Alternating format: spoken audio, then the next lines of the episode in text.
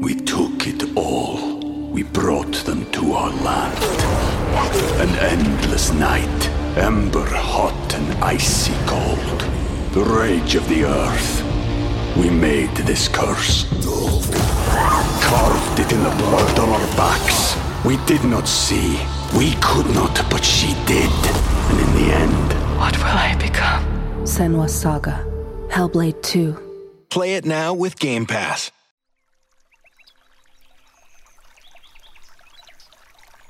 Hola de nuevo. ¿Cómo estás? Espero que todo te vaya muy bien. Me permito recordarte que este mismo audio lo tienes en el canal en dos versiones más para dormir. Hoy quisiera complacer a tantos de ustedes que me piden que les hable del cosmos. Honestamente te confieso que de paso me complazco yo también, porque es que me parece un tema de lo más interesante. Tal vez no seas tú una de esas personas. Bueno, en ese caso tengo que decir que lo siento muchísimo. No sabes lo que me gustaría que pudieras ver en el universo la belleza que veo yo. No obstante, si tienes la intención de cambiar de audio, déjame antes decirte que hablar de esas cosas brillantes que pueblan el cielo de noche es hablar también del lugar donde todo comienza, o al menos casi todo, como por ejemplo nuestra propia existencia. Sí, la tuya y la mía, y la de todo el mundo. En el fondo es hablar de la conexión que existe entre el universo y tú, y mucho más directa de lo que llegas siquiera a imaginar. Piensa un momento en el mundo, con todo lo que contiene. Prácticamente todo inició su andadura en una estrella. ¿No te lo crees? Durante miles de años, los alquimistas persiguieron principalmente dos objetivos. Uno era la vida eterna, el elixir de la eterna juventud. No queda ninguno vivo, por lo que no debieron tener mucho éxito en el empeño. El otro, convertir cualquier material en oro, la famosa transmutación. De nuevo fracasaron estrepitosamente. Si te fijas, hoy seguimos excavando para encontrar oro, es decir, que seguimos sin poder hacerlo. Y es que para producir oro, o plata, o oxígeno, o carbono, o hierro, o mercurio, o calcio, o azufre, se necesitan unas condiciones de calor y presión que de momento, y aún con toda la tecnología de la que disponemos, no podemos recrear ni de lejos. He logrado despertar tu curiosidad. ¿Quieres saber de dónde vienes? Piensa por un momento en tu edad. Es intrascendente si tienes más o si tienes menos. Ahora piensa en la edad de todos y cada uno de los átomos que te forman. ¿Dirías que tienen la misma edad que tú? Pues no, tienen mucha, muchísima más. Pero entonces, ¿de qué edad estamos hablando? Bien, para dar respuesta a esta pregunta te propongo conocer una historia. La historia concreta de uno de esos átomos. Pongamos como ejemplo un pequeño y humilde átomo de hierro que tengo ahora mismo en un glóbulo rojo de mi sangre. Con toda seguridad me llegó desde un animal o desde un vegetal. Es decir, que antes de mí ya estuvo en otro ser vivo. Pero ese átomo lleva aquí tantísimo tiempo que a saber cuántas veces habrá estado en la cadena alimentaria. Quizá una vez pudo formar parte de un dinosaurio o de otro animal o planta aún más antiguos. Y antes pudo esperar durante millones de años en el fondo de algún mar primitivo. Y mucho antes pudo estar en las profundidades de la Tierra y ser expulsado al exterior por un volcán en forma de magma, junto con otro montón de materiales. Pero ¿desde cuándo lleva aquí? Bueno, lo más probable es que ese átomo lleve en la Tierra desde que se formó el planeta, unos 4.500 millones de años. La pregunta que sigue es, ¿cómo llegó hasta aquí?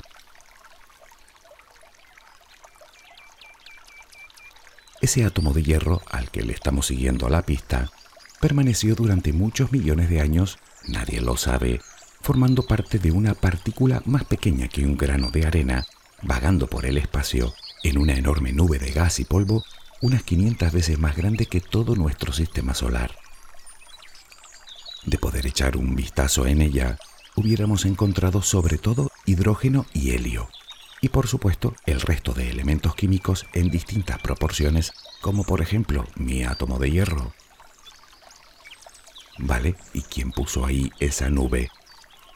La responsable fue una explosión descomunal, ocurrida muchos miles de millones de años atrás, que expulsó todo ese material al vacío.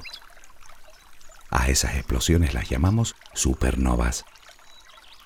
Si te preguntas qué fue lo que explotó, simple, una estrella gigantesca, probablemente cientos de veces mayor que nuestro Sol. Pero volvamos a la nube de gas y polvo, donde se encuentra precisamente ese átomo de hierro que ahora tengo en mi cuerpo y que honestamente le estoy tomando cierto cariño. Algo debió suceder para que esa nube en la que estaba se contrajera. Pudo ser otra explosión cercana o una estrella que se acercó demasiado.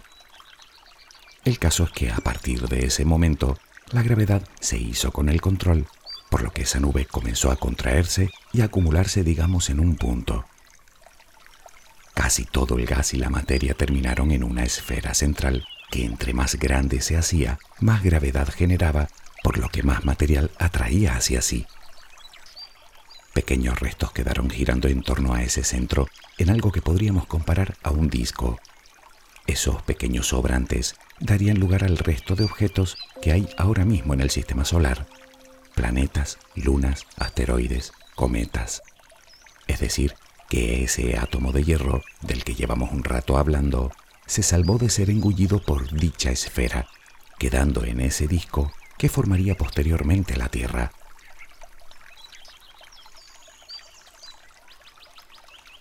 ¿Y qué ocurrió con la esfera central? Bien, tenemos una enorme bola de gas, principalmente hidrógeno. La gravedad cada vez la comprime más, haciendo que la presión y el calor aumenten más y más en su centro.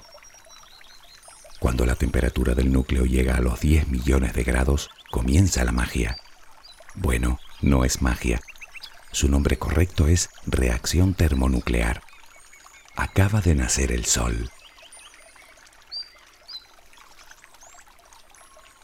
Verás, los átomos de hidrógeno son los átomos más simples que existen. Están compuestos por un núcleo formado por un protón y un neutrón y un solo electrón que lo orbita. A los átomos, en general, no les gusta nada estar muy pegados los unos a los otros. De hecho, se repelen con una fuerza muy poderosa. Pero, ¿qué ocurre si tú sometes a dos átomos de hidrógeno a mucha presión y mucho calor, como sucede en el corazón de una estrella? El calor hace que se muevan mucho más rápidamente y la presión los obliga a hacerlo muy cerca los unos de los otros. Esto produce que de vez en cuando dos átomos de hidrógeno choquen y se unan, formando un átomo de helio. Se le llama fusión termonuclear. Como curiosidad, te contaré que el sistema que utilizamos en la Tierra para extraer energía atómica es la fisión nuclear.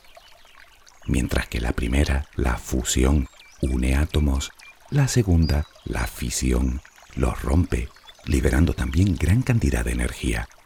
En este caso utilizamos átomos muy complejos y muy inestables, como el uranio. La única forma que tenemos de fusión nuclear en la Tierra la desarrollamos en la bomba H, la bomba de hidrógeno. Ese maldito engendro crea las condiciones mismas del Sol arrasando todo a su paso. Y sabes lo más sorprendente, que para esa destrucción no necesita más que la cantidad de hidrógeno que cabría en un globo de cumpleaños. Imagina lo que puede suceder en el interior del Sol con un diámetro de casi un millón y medio de kilómetros.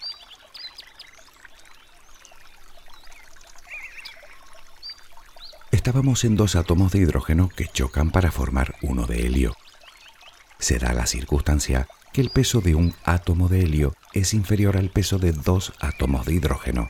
Es decir, que de esa drástica unión se desprende algo, una pequeña parte en forma de energía. A nosotros nos llega una diminuta fracción de ella en forma de luz y calor. Para que te hagas una idea de su poder, nuestro Sol produce tanta energía en un solo segundo como toda la utilizada en la historia de la humanidad. Volvamos a aquella estrella que acababa de nacer. Hasta este momento, la gravedad no había hecho más que aplastar todo el gas hacia el centro, pero la reacción en cadena que se produce en su interior, fundiendo cada vez más átomos de hidrógeno, crea ahora la fuerza necesaria que la contrarresta, que la expande hacia afuera. Las estrellas, todas las estrellas nacen de la misma manera, de una enorme nube fundamentalmente de gas. Su combustible principal, el hidrógeno, el elemento más abundante con diferencia en el universo, creado en su totalidad en el comienzo mismo de los tiempos, justo después del Big Bang. Este gas supercalentado da lugar al cuarto estado de la materia, el plasma. De eso están hechas las estrellas. Y todas deben su funcionamiento al equilibrio de esas dos fuerzas, la gravedad, que tiende a aplastarla, y la energía que genera, que tiende a expandirla. La estrella intentará mantener ese equilibrio durante toda su vida. Sin embargo, pensar que por esta circunstancia todas las estrellas son iguales es como decir que por nacer de la misma manera todos los humanos somos iguales. Y de hecho las diferencias que existen entre nosotros son insignificantes si las comparamos con las que encontramos en las estrellas. Y la diferencia fundamental es su tamaño, la cantidad de materia con la que se formó. De su masa dependerá su vida y su muerte. Sí, todas las estrellas mueren, y de varias formas diferentes. Catalogar las estrellas nos llevaría demasiado tiempo, así que simplificaremos mucho y aunque parezca un poco macabro, las clasificaremos precisamente por cómo afrontan el final de sus vidas, que por otro lado tiene una relación directa con su tamaño. Para empezar nos encontramos con estrellas, digamos, fallidas. Son muy pequeñas, no acumularon la suficiente masa que creara la gravedad necesaria, por lo que en su centro nunca llegó a darse la fusión del hidrógeno. Digamos que como estrellas nunca se encendieron. Son las llamadas enanas marrones. Prácticamente son invisibles, pues la luz que emiten es casi nula. En realidad, algunos afirman que ni siquiera llegan a la categoría de estrella. Imagínate un Júpiter 20 o 30 veces mayor. Pues algo así.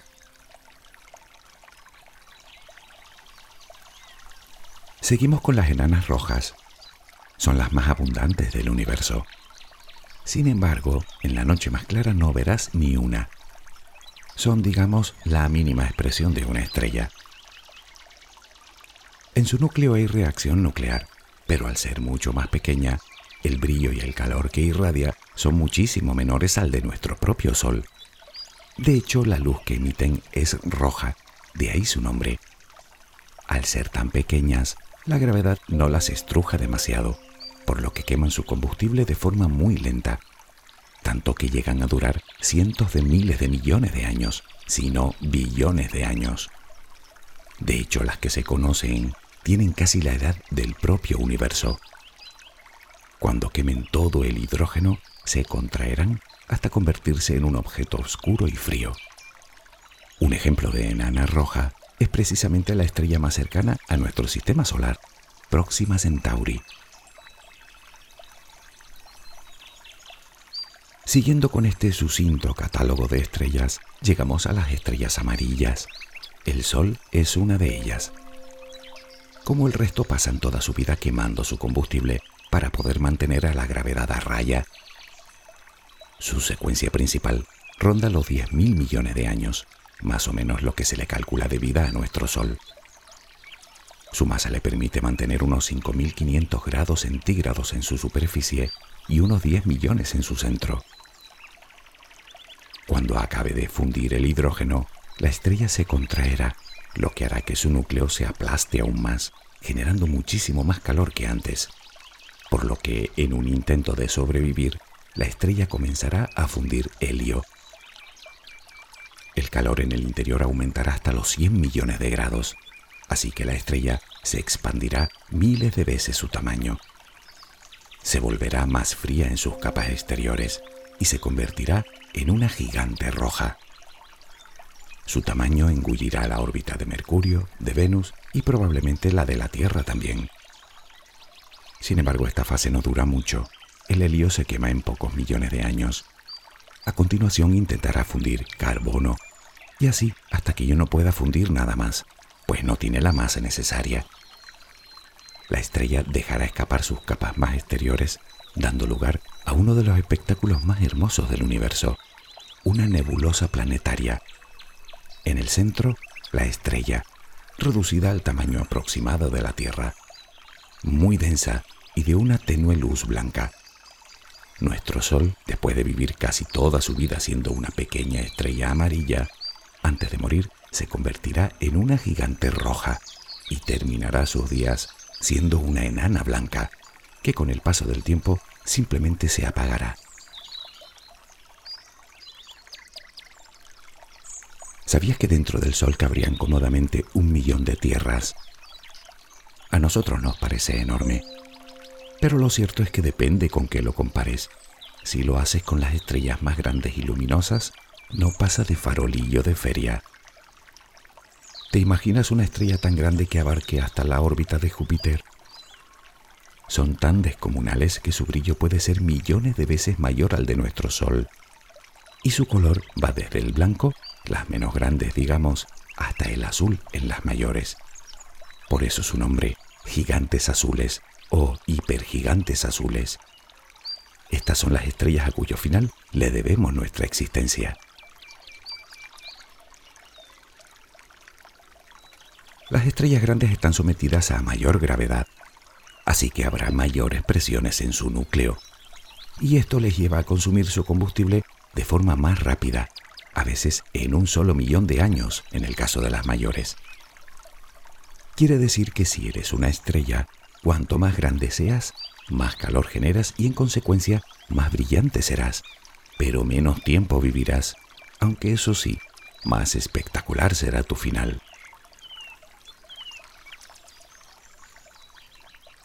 Te decía antes que las estrellas cuando queman todo su combustible principal, el hidrógeno, intentarán fundir helio, y luego carbono, y luego oxígeno, y así sucesivamente hasta que las más grandes llegan a intentar fundir el hierro que ellas mismas han creado.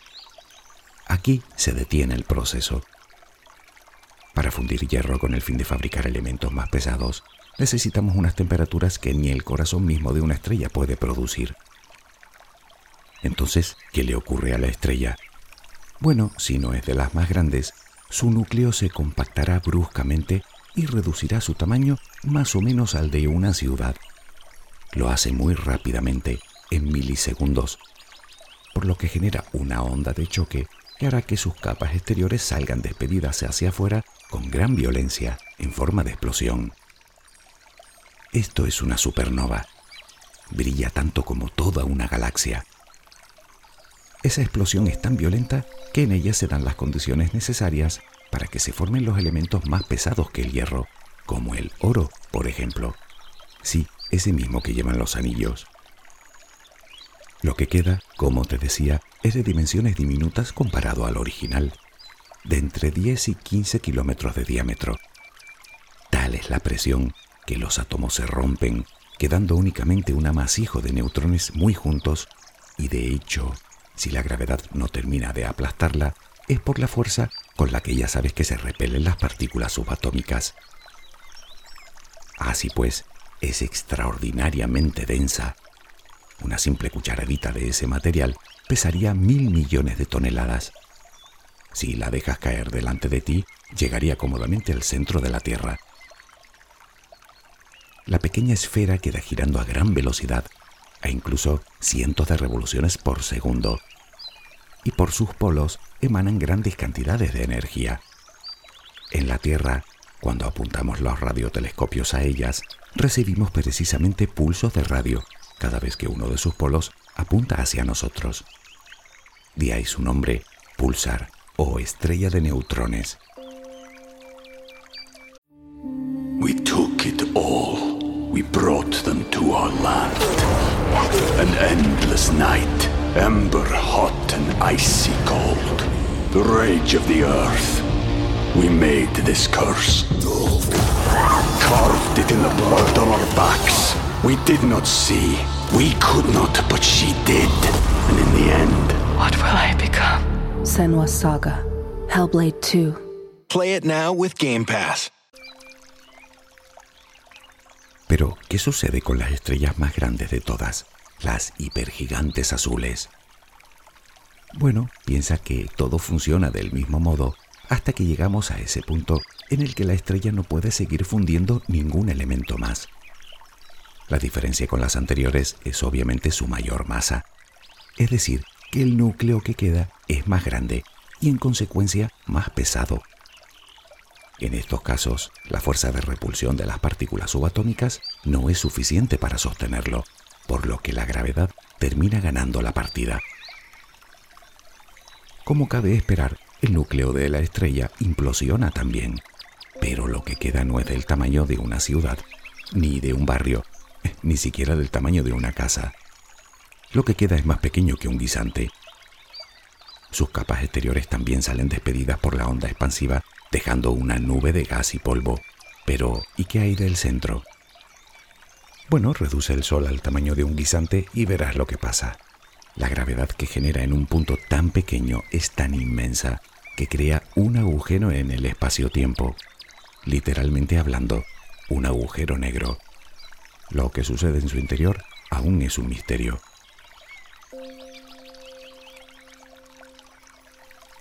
Se cree que las primeras estrellas se formaron unos 200 millones de años después del Big Bang. El universo era aún muy joven y la cantidad de hidrógeno disponible hizo por aquel entonces estrellas descomunales que nacían, vivían rápido y morían expulsando al espacio casi todos los elementos químicos de la tabla periódica. Hoy sabemos que hay más estrellas en el universo que granos de arena en todas las playas de la Tierra. Todas las que vemos, tanto a simple vista como con telescopios, están dentro de nuestra galaxia. Entre 200.000 y 400.000 millones de estrellas se calcula que tiene. Solo la Vía Láctea, como para estudiarlas todas. Pues hay más de 100.000 millones de galaxias.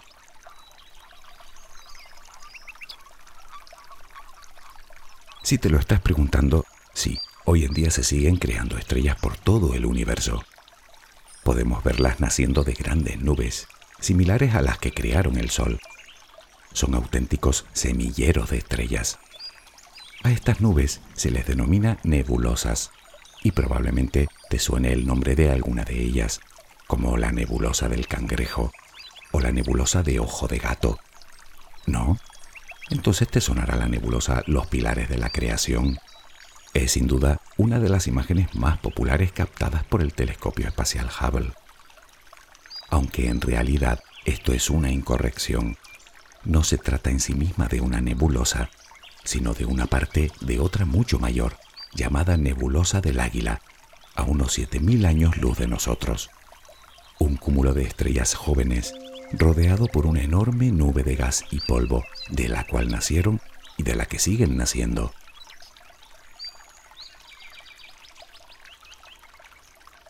Veces me pregunto qué pensarían nuestros ancestros cuando miraban al cielo durante las noches. Durante casi toda la historia de la humanidad, las estrellas fueron todo un enigma. Y con todo su misterio, intentamos entenderlas desde tiempos remotos observándolas. Hicimos mapas con ellas. Los llamamos constelaciones, que marcaban el rumbo, que contaban la historia, que daban pábulo a los dioses, que vaticinaban el futuro. La primera carta estelar fechada que se conserva data de hace unos 3.500 años, egipcia. Desde aquí y a simple vista, naturalmente solo hemos podido ver las estrellas más brillantes. Sirio, sin ir más lejos, llamada también Alpha Canis Majoris.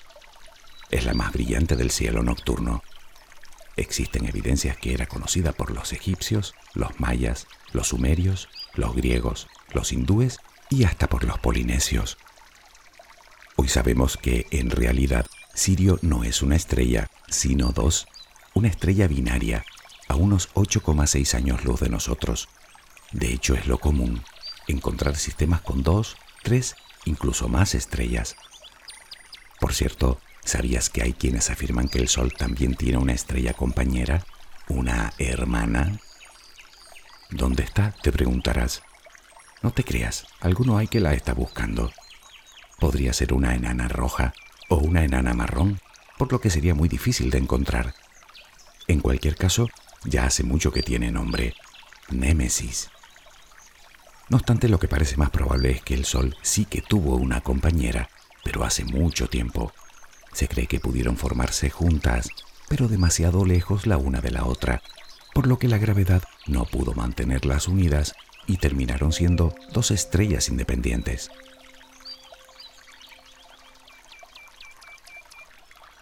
Y hablando de distancias, la otra cosa que también sabemos hoy es que están muy lejos las unas de las otras. La más cercana a nosotros, la enana roja de la que hablábamos, Próxima Centauri, que por cierto forma parte de un sistema triple de tres estrellas, se encuentra a 9 billones con B y medio de kilómetros, algo más de cuatro años luz. Para que te hagas una idea, la nave más veloz que hemos creado hasta ahora tardaría en llegar unos 100.000 años. En general las distancias entre ellas es tan grande que si dos galaxias colisionaran, se cree que probablemente sus estrellas ni se tocarían.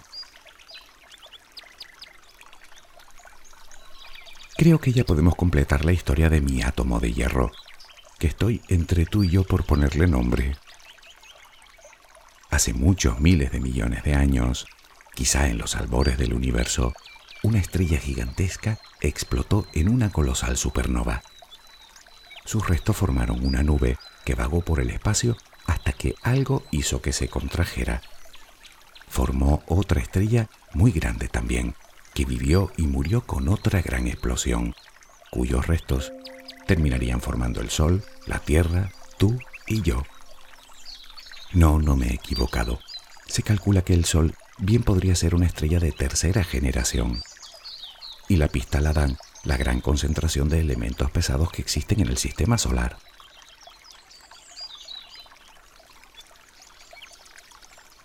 Nadie sabe con certeza si fue así. Y de todos modos, tampoco te sabría decir en cuál de las dos estrellas se creó este simpático átomo de hierro. Pero lo que sí sé es que su vida, al menos hasta ahora, no solo ha sido larga, sino de lo más apasionante. Pero, ¿y qué será de él cuando ya no esté en mí? Continuará de un lado para otro durante miles de millones de años, hasta que el Sol lo reclame. Algún día se encontrará en las capas más externas del Sol, cuando éste crezca en gigante roja y engulla a la Tierra, y será expulsado de nuevo al vacío, pero esta vez no de forma violenta, sino suavemente, llegará el momento en el que este átomo vuelva a formar parte de otra nebulosa, pero esta vez tan poco densa que por sí sola no podrá formar nada, donde permanecerá. Bueno, quién sabe. Puede que algún día lejano la gravedad de otro cuerpo celeste lo atrape y comience una nueva vida, o puede que se quede vagando por el espacio hasta el final mismo de los tiempos. ¿No te parece a ti curioso todo esto?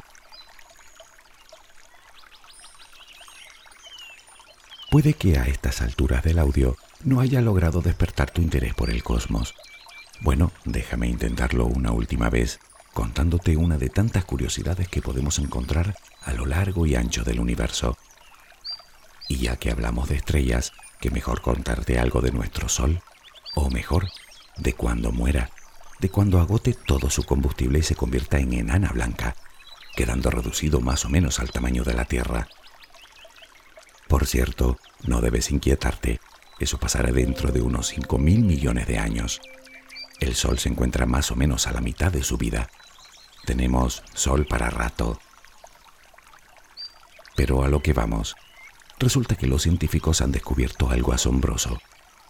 El núcleo de una enana blanca parece estar formado por carbón y oxígeno cristalizados. ¿Sabes lo que quiere decir? Que el núcleo de una enana blanca podría ser, en síntesis, un descomunal diamante. Claro que hablaríamos de un diamante de trillones de quilates. demasiado ostentoso para mi gusto. He intentado dar un breve repaso a esas cosas que puedes ver en el cielo de noche, y lo he hecho siguiendo los pasos de un minúsculo átomo de hierro que tengo ahora mismo en un glóbulo rojo y que tal vez mañana ya no tenga. Porque si lo reflexionas un poco, ni siquiera puedo considerarlo mío. En todo caso yo soy tan solo su depositario temporal, porque lo cierto es que él vivirá eones después de mí. Y podría haber contado la historia de un átomo que estuviera en tu cuerpo, aunque no creo que hubiera habido mucha diferencia, porque a buen seguro habría sido igual de apasionante. Creo que no existe una expresión que lo resuma mejor que esta. Tú y yo somos polvo de estrellas. Sin embargo, yo me quedo con otra reflexión. Si lo piensas, algún día los átomos de tu cuerpo y del mío y del de todos los seres vivos que hayamos hollado este mundo terminarán flotando de nuevo suavemente por el espacio, juntos en la misma nube. ¿Sabes lo que significa, no? Que ni entonces podrás librarte de mí. Espero que tengas una luminosa jornada.